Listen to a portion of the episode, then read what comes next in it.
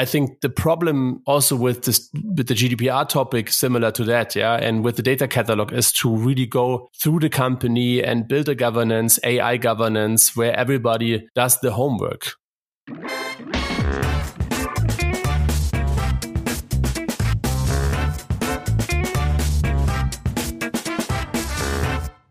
Hello and welcome to this episode of the Data Culture Podcast. I'm Carsten Bange and my guest today is Alexander Thamm.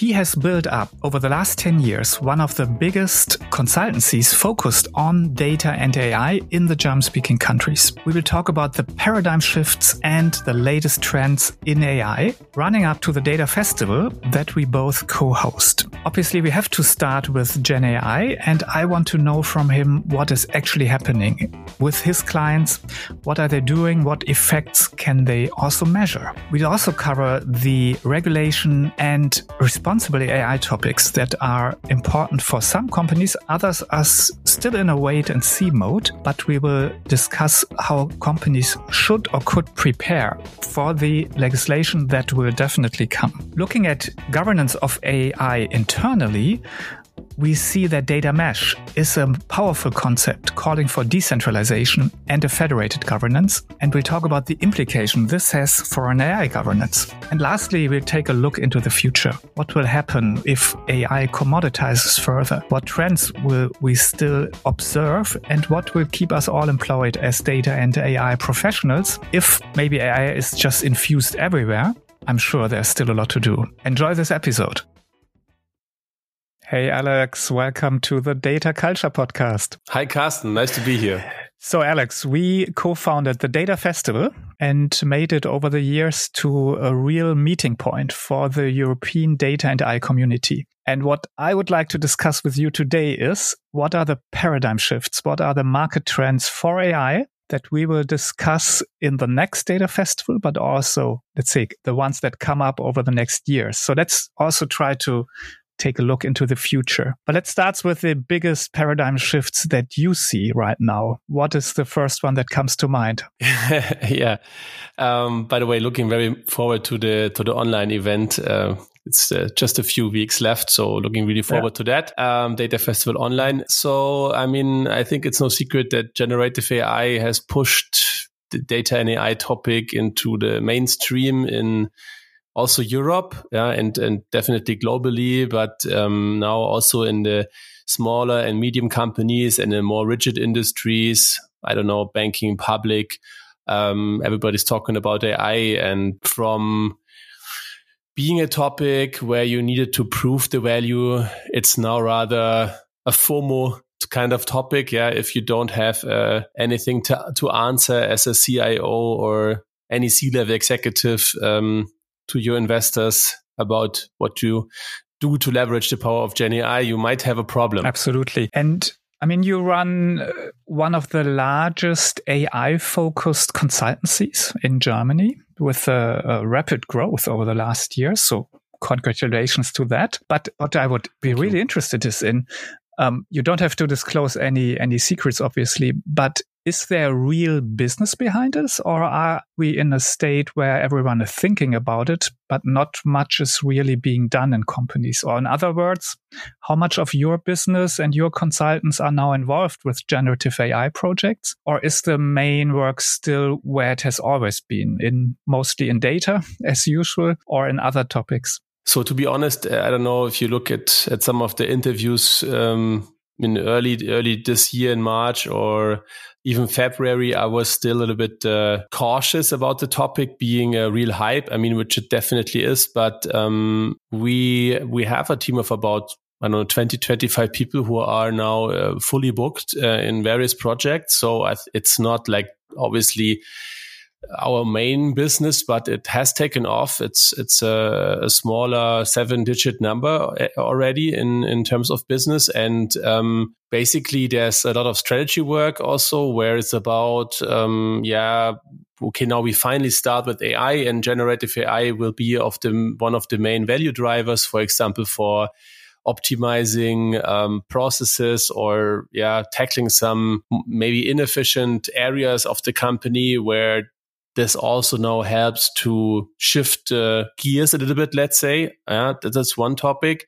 And um, maybe it's not not all like gen ai it's also like obviously everything around it. I mean also for gen ai you need good data if you are building something on your own and not just using the the existing foundation models. But that's definitely one topic. And the other is really that also some content providing companies for example they really really challenge their own um yeah market approach now. So so they they were already on the verge of becoming more digital and thinking about how um, customers will consume their content and products. And now they are even more pushed to develop user centric apps like i don't know think of uh, a legal publisher or so who provides uh, expert knowledge and they were when already competing with google in a way to to have a great search engine to find their content and now maybe it makes more sense to really think uh, in the direction of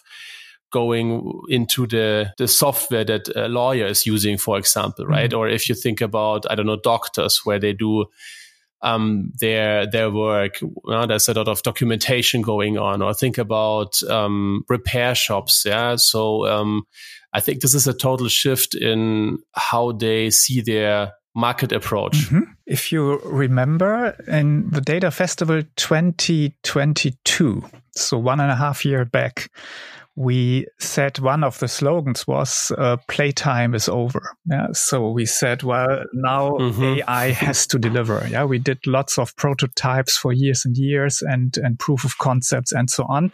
But that is over now. Yeah. AI has to deliver. My uh, feeling is that playtime is a little bit back. yeah, that companies are starting yeah. to play around with now Gen AI again. Is that also something that you see? Mm-hmm. Yeah, good point. So, I mean, um, that's maybe an uh, there's a little bit of a bipolar aspect to this hype. Yeah? On the one hand, we see that AI is really crossed the chasm from the early, early innovators and early adopters to the mainstream market. Yeah. Um, you can also read it in every newspaper every week that schools are using AI now. And then I don't know. Yeah, there's, uh, for, for, example, one university we talked to about building a counter algorithm. Yeah, for for fraud detection when the students are using ChatGPT and so on um, for their work. So this is definitely one thing. Uh, and there's again roadmap workshops use case ideations what can we do with mm-hmm. ai what new possibilities some older projects like i don't know chatbots yeah ne- nobody liked chatbots and now they are cool again right mm-hmm. so um, using i don't know alexa siri and that stuff right? So so now it's becoming again more of a thing. Um, so those use cases all get re-evaluated let's say over the over the technological yeah advancements let's say. And but on the other hand there were some long year projects where we were you know drilling the really really big holes to get finally the database fixed or get the data quality fill the data catalog so all those um, enabling uh, projects. And some budgets are shifted from there to to playing again yeah which is kind of a pity. Uh, um, yeah, some of those projects they were already after two, three, four years of hard work, finally showing benefits, and, and now some budgets are you know picked by by the board to hey no let's let's try this one. It's yeah, so I mean it's a little bit what we saw with the former hypes like I don't know data mining, big data analytics, yeah, um, predictive maintenance for example, mm-hmm. or so yeah, mm-hmm. so. Um, so I think uh, also looking at the Gartner hype curve, I think it will it will go down a little bit in, in the next months again, where where people figure, okay, still we have to do the homework. Yeah, still we have to kind of care about mm-hmm. the data. Still we have to convince people to use it. And the te- technology alone is obviously very powerful, but but will not be able to to save us from or to to you know solve all all of our problems. Yeah, yeah. This uh, reallocation of budgets that you mentioned, I see that too, and um, because obviously we are in a time of pretty tight budgets overall. Yeah? In many uh, countries mm-hmm. uh, or in many industries, also the the budgets are or the let's say the the economic situation and outlook is not too good. That means that everyone is under pressure and then that's re- reallocated to play again or to understand generative AI now better, but it's sometimes to the um, yeah on on the cost of some other projects, as you said, and some might be even important. Yeah, to look at the data. Maybe maybe if I can add, Carsten, what what we what we also see is that um, in the past uh, there it was a lot of um, drive towards AI from innovation to say, okay, yeah, like with Vorwerk, we built the Netflix for cooking, or we come up with new business models. The insurers become tech players, for example, yeah, or autonomous driving. So it was really innovation driven. And now with the Gen AI in combination with the economic situation, we see also a lot of push towards efficiency. Mm-hmm. Yeah. Um, also, for example, one of one, some of our more traditional clients, let's say, they have the issue that um, a significant two-digit number of their employees will retire in the next years, and they are now using Gen AI to one one thing is to extract the knowledge from those, um, let's say, older colleagues. Yeah, try to put them in some kind of knowledge model, some kind of uh, you know uh, chat uh, chat function, um, and the other is to yeah be able to do more with less. Mm-hmm. Let's say mm-hmm. this efficiency topic uh, that would have been my next question anyway, but um, mm. I wonder whether you already see or can share information what your clients actually see as a result result. So we see these main areas of um, implementation for Gen AI that is, um, yeah, generating programming code. So basically supporting the software development process and obviously everything where pictures or texts are being created, like in marketing and, some other use cases. Knowledge management, I agree, is super interesting. Uh, we, we saw that at BARC. We saw that too in, in some cases that really revolutionizes and makes it so much easier what has done, been done before in so big projects to try to formalize knowledge and so on. But my question is, do your clients already measure or have a, generated an idea what they could actually save, what the gain mm-hmm. would be mm-hmm. for them? So uh, yeah, I mean, in the I think in this in the content creation, it's it's dramatic. Yeah, we talk about um, just one person for the job that three people were doing before or stuff mm-hmm. like this. Yeah. Mm-hmm. So, so I think we see this also, especially in, in the publishing space. And, um, it's so much easier, you know, to start any creative process if you have not a blank paper, but already some, yeah some stuff to use. Yeah. And then, I mean, especially for the high volume, you know, any newspapers, but social media advertising, stuff like this, you know, where it's not like super, yeah, I wouldn't say high quality is the wrong word, but where it's a very, where speed is of the mm-hmm. essence, mm-hmm. let's mm-hmm. say, right? And not so much the, if you use the, the right, uh, I don't know, I don't know the German word, yeah, the English word, uh, das richtige Taktmaß, yeah. okay. Anyways, um, so so that's one thing. The other thing is definitely in all that's administrative. The expectation is around twenty percent of gains. So at least 20% of um, gaining efficiencies uh, is, is definitely the expectation. And, and also, I mean, I don't know if you, if you, if you use it yourself. I mean, we also use it, for example, for when we do offers or uh, when when when we do social media posts or, or something. So I, I would say uh, from my own experience, it's at least 20 to 50% that you are just faster. Yeah, maybe use 30% of the time then to optimize the result on your own, but still leaves you with like 20% more efficiency. Uh, and then also what's really cool is the, the combination, right? So if you, um, if you use any, any foundation model to, to go across different modes, right? If you if you are letting the text uh, generate a picture, uh, if you're using this for even for SQL programming, or also our programmers, uh, yeah, or or our data scientists are using it already. Um, not just Copilot, but if you're just quicker in finding the right Python package or having an idea how mm-hmm. you could tackle a certain problem, let's say. Yeah. So, so that's also a huge efficiency gain, I think, and less um, programming yeah, effort. Yeah. So I, I, agree. What I mean to the the extreme examples that you mentioned, like 300% efficiency gain. But I often also see something between, I think 20 to 50% is a good guess. I just saw two um, two articles that were looking at efficiency gain in in uh, programming, and they talked about twenty five to thirty percent. So that's well in that range. And from our own experience, I just used it, for example, to uh, write a description for my panel discussion at the Data Festival, and um, nice. it it's actually it's exactly this creative process, yeah, that you have a great template in a way, for a great starting point, and then obviously you you enter your own uh, ideas and things, but it's it's was definitely I would say fifty percent that I saved, which uh, actually leads us to the second topic I would like to discuss with you, um, because my panel, your panel at the Data Festival Online is on Gen AI, so we covered that. But my panel, but that I will moderate, is on mm-hmm. regulation and responsible AI. And um, mm-hmm. my my first question to you would be how much of an influence do you see in the AI Act or other regulation that you see right now? How much mm-hmm. do you see is already happening in companies? It's,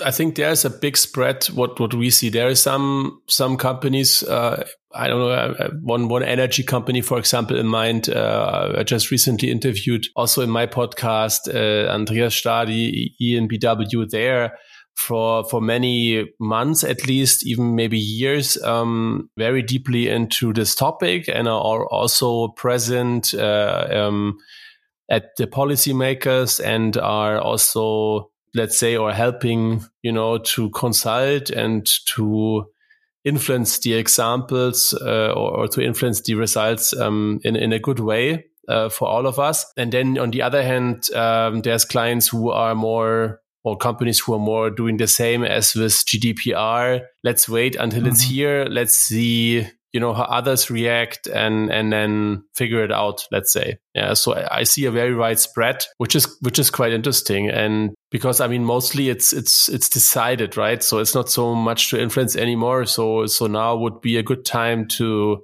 prepare and to have at least the, the capabilities. Yeah. So, I mean, uh, it's still a, a, struggle for some companies. Even this is a, even if it's a, a, must to do a thorough data lineage, or yeah, if I go to as a customer to some company and say, hey, please delete my data, that they can really find you know all of the traces that are there about me. But um, with AI, what might be even more difficult um, to track down, and also with the the broad definition, which basically is not just machine learning based, AI, but also rule based systems that have been around for a very long time. Yeah. So any, any kind of algorithm that can mimic uh, a human behavior would be considered, at least has to be assessed. And I think there, there's still a lot of, uh, yeah, uncertainty and insecurity, um, how to, to solve that. And my, my, my big fear is that it will again,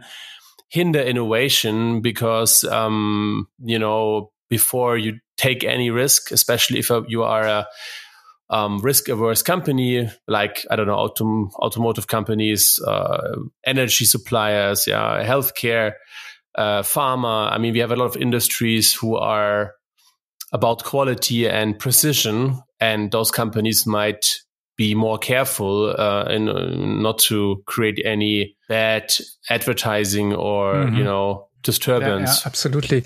So obviously one step to prepare would be to get a good understanding what's happening and how it would or will influence what is happening in companies. But maybe you could share your uh, experience or insight or what would your recommendation be how companies should prepare for the AI Act? Mm-hmm. So I think um, really influencing the, the outcome uh, is very difficult in this stage, right?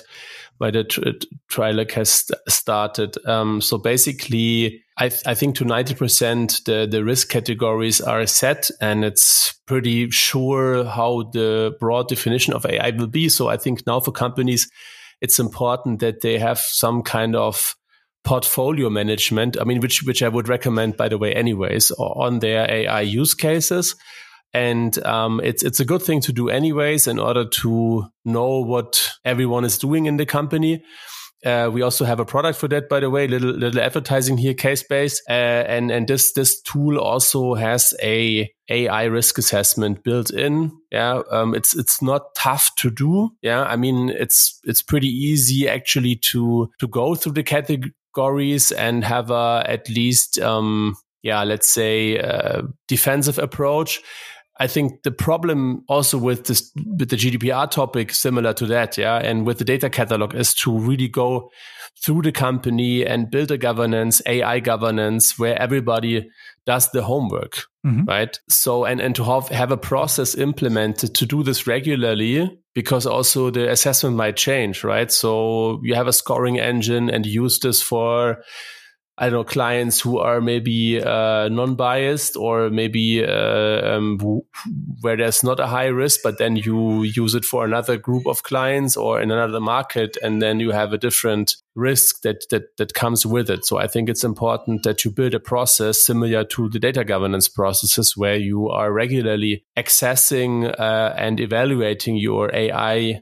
product portfolio. Absolutely, which leads us to the topic of governance. And we all see the data mesh is a very powerful concept that really, yeah, I would say wins the world by storm. we uh, ran a, mm-hmm. a, conference here um, in, in Würzburg with uh, 250 people and the what was not only the, the size was interesting, but also the atmosphere. And there was really people mm-hmm. were uh, almost enthusiastic. Yeah. So it was like this feeling when something new starts and people say, Hey, finally, um, there's a new solution to that will solve all my problems. Obviously, it will not be the case, but interesting mm-hmm. is that, um, yeah, something is, is happening. That's what we see very clearly. Also in other um, conferences, I visited Big Data London, same thing. Yeah. Last data mesh mm-hmm. was new. This year, year, everyone talked about how they implemented data products, federated governance, uh, mm-hmm. domain ownership, and so on and so on. So something's happening here. First of all, do you see that also? And second question is now on AI governance. Do you have a, a point of view on this this whole movement of decentralization or trying to establish the federated governance, how this will affect AI yes. governance. I think that for me, the, the, the essence of data mesh is been talking about, I don't know, since ever, since 15 years or so. There, on the one hand, it makes sense to I strongly believe that in 10 years, maybe um, nobody will talk about AI anymore so much because nobody really talks about the capability of internet or computers today. Yeah. I mean, uh, computers are also evolving personal computers and, you know, nobody talks about it. It's just, you mm-hmm. know, normal because everybody uses this as as you use your hygiene product. So I think this will happen through the use of data. Finally, data has also been around for quite some time and also analytics, BI, AI. So any, any, anything we do with the data to generate value. And coming from the perspective, it's obvious that um, the value is created in the business, right? So, so everyone in each department um, in the primary functions, let's say, yeah, production, uh, sales, marketing, after sale, consulting, whatever. So, so, so all those customer facing departments, they will have AI in both the internal processes and their products. Um, so obviously they are owning that business. So they are also owning the use of the data and also the use of AI. So now the question is, where do we need central functions or central support? And in central support is always makes always sense if you can create synergies um, for the business. Yeah, I mean we had this. If you look at Porter, Michael Porter theory, you have the enabling or supporting functions. And IT uh, as being that will also cover, um, or wherever it's located. I think IT makes sense. Yeah. I don't believe, by the way, we will have a lot of chief data officers and chief digital officers in 10 years because we don't have chief computer or chief internet officers at, mm-hmm. at the moment. Yeah. Anymore. Yeah. Used to have that maybe as, as when the internet was new or, or computers were new. So basically, um, we have to think about what what makes sense to provide centrally, yeah, without hindering the business to be successful in what they do. And there is obviously governance, yeah, compliance by design, um, making it easy to assess any risks, then providing central platforms to manage software, licenses, cloud consumption, contracts with vendors, yeah, be it technology vendors or consulting vendors or analysts, yeah so, so all that knowledge that, that can be centralized and synergetically um, provided to the business without, you know, hindering innovation. I think this is where it's going to go. And I think this is the basic concept also of, of data mesh. This is totally applicable to, to AI. But, but in the end, I mean, think about, I always pr- compare this to, to Gore-Tex. Yeah. The, the the layer that you have in your jackets and this was pretty new and but now every jacket vendor basically or i don't know producer yeah every fashion mm-hmm. you know company they have their own breathable membrane yeah nobody's walking around with those plastic you know mm-hmm. uh, you know raincoats they, where you basically are sweating uh, uh, and and all jackets are basically somehow waterproof right so i think this will also happen that that uh, the fabric beca- gets water into the into the products. And and i think also that data mesh is just a transformational paradigm that will also kind of vanish um, when data ai has become a pure commodity let's yeah, say. when it's completely normal yeah. And um, what what will you you do when it's commodity?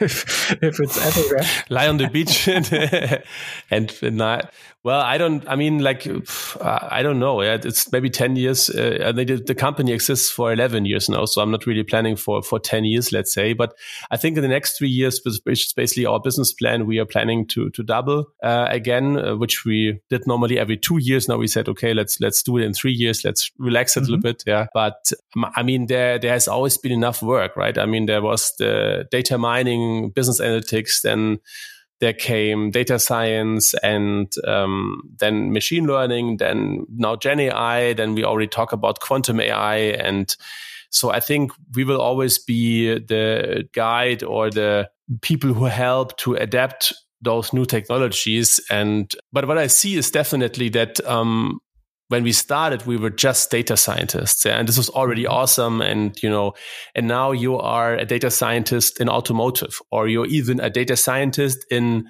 marketing in automotive. Yeah. Or you are a data engineer for, I don't know, protein, uh, um, folding or something like this. Yeah. So, so I, we see that, um, same with IT consulting, uh, yeah, it um, strategy consulting. Um, um, the domain knowledge becomes more and more important because you're working more and more closely to the business, and not so much just for the IT department. Or, yeah, um, and also the the use cases have evolved a lot. We more and more know what's what's working, what's not working, and also um, a lot of manual work that that we needed to be done to build the platforms. You know, we had also the topic. I don't know three years ago or two years ago, Data Festival was about ML mm-hmm. ops. Mm-hmm. Yeah.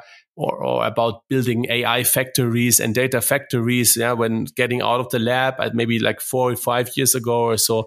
So um, there's already a lot of work not necessary anymore because there's companies like I don't know Databricks, like uh, you know stuff possible in Azure and, and AWS um, that you needed to build by hand in the past and uh, imagine the first Hadoop clusters, yeah, when you had to orchestrate that, how much work that was, and it already always crashed in some way, right? So, um, so I think that's that's also similar to the development of the internet, where I remember, you know, my first company was an internet cafe where we were also making websites. Uh, that's some 20, 23 years ago or so, or 25 yeah. years ago. And at that time, uh, it was a lot of work to make a, a nice looking mm-hmm. website, mm-hmm. right?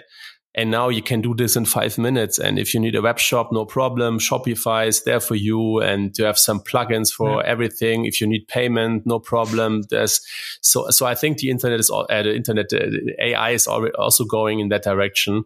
We see startups who provide, I don't know, scoring APIs on Azure. I think that's also happening already. Yeah, yeah. No, I agree. Uh, firstly, um, as you said, technology will advance. Yeah, so there will be new approaches, new ideas, and maybe in 10 years we we have to think about how we use quantum computing for AI or to handle even more data. Yeah, and, and secondly, AI I think will evolve still. Yeah, we still there's a lot to figure out how that actually will work, and uh, I I don't even think 10 years will be enough to figure that really out. And thirdly, at BARC is now for 25 years on the market. There's really one constant. Mm you still have still work. have work. Yeah. and even more. and I think that will remain the same. And and there's one constant. Yeah, we, we discussed data mesh and how things are now finally data and analytics and the AI are being more accepted and adopted in business departments. But uh, changing people, this will take more than 10 years. Yeah? So, you know, mm. my, my big topic is data culture and how to really work mm-hmm. with the people in, in enterprises and, and really bring that spirit forward and the mindset to work with data. And that's really a marathon. That's definitely no sprint. Yeah? So this will take quite a tom- long time. So I think we'll see this gap, yeah, that we have very powerful technology. And yes, it commoditizes, which will make adoption much easier and will really scale. But on the other hand, um, people will need to change and that will take a lot of time. So I think this, our, our work, your work, our work will also shift a little bit more into this topics of culture and how to, how to bring people yeah, to work better or differently with AI. And I think this, this will also take some time. Now, coming to the end, you know, we have I have this 30 to 35 minute podcast length. Let's let's take another look into the future. What do you see? Now we talked about commoditization. Uh, we talked a little bit about regulation. Gen AI obviously is a game changer, uh, change a lot of things, uh, having an effect on many things. But what what else do you see for the future? What's coming? Well, I think that uh, the hype will will of Gen AI will go down a little bit in the next half year, let's say. Um, as exactly what you mentioned, the the cultural thing, yeah, is is it's easier now to have an uh, uh, an entry into AI because you can basically just open up, you know, ChatGPT and play around with it. But still, if if this really gets implemented into companies and to and the long existing processes, there's still, you know, change management and training and fear. Especially some people are, you know, also thanks to some media stuff, uh, a little bit scared. So I think this is still something that needs to be done and this will take a while.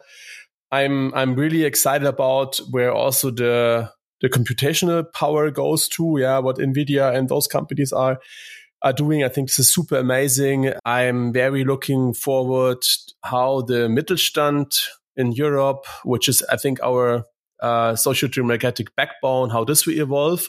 I'm also looking a little bit bipolar, let's say, to the use of AI in defense. Yeah, you know, you have we have in Munich our first AI unicorn now, AI defense unicorn with Helsing. So nobody really knows what they are doing. Yeah, uh, um, so I don't know if this is a good thing. War is coming more and more close to us. Yeah. So, so, I mean, are we, what would we do if we get attacked, uh, like in Israel? Uh, but on the other hand, um, is this a topic we really want to go down that road? Yeah. Definitely what I hope is that defense or not, that the public sector will, will really use AI to solve their biggest challenges. Yeah. I mean, I think we are all not so happy in Europe about how long processes take and and um, I think there there's no way out as to leverage technology to be faster and to optimize um, work of ministries and then also large uh, companies uh, um, that used to be public. Yeah, they have the, the challenge I mentioned before that um, a lot of their personnel is retiring and and